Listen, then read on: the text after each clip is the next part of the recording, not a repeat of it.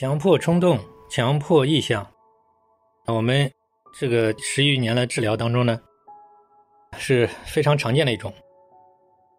我印象当中有一些，比如怕失手伤害自己的小孩啊，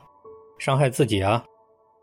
或者是这种控制不了的一些很奇怪的念头啊、奇怪的冲动啊，比如像一些控制不了的，会说出一些性心理方面呢。或者是控制不了的打人骂人，或者控制不了的这种跳下去啊，总之是方方面面。强迫冲动呢，强迫意向呢，它的本质其实是内心的一种长时间的一种各种原因导致的，比如观念上，或者是生活的压力，或者是一些完美主义，或者是一些长期的自卑，或者是长期的一种高强度的工作压力。那么各种原因导致背后的一种冲动、一种能量，嗯，那么还有一种表现一种观念。其实所有的东西呢，它都是帮助求助者破解压力的。其实它本身没有什么意义，只不过呢，因为这种强迫冲动的人呢，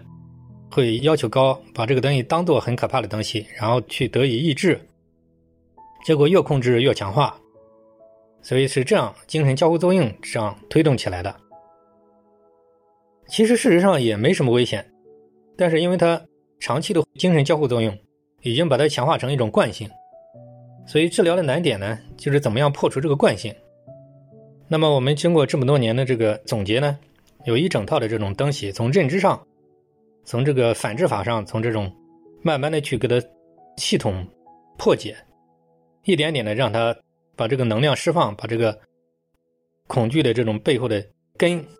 主要的根给它破解，然后得以康复。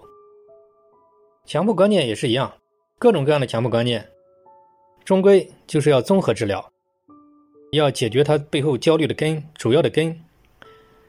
必须把它主要的一些根给它给予破解，这样才能得到这个康复。然后呢，去除强迫观念背后的惯性。也同样是用我们这种综合方法，以及我们自己研究的反制法，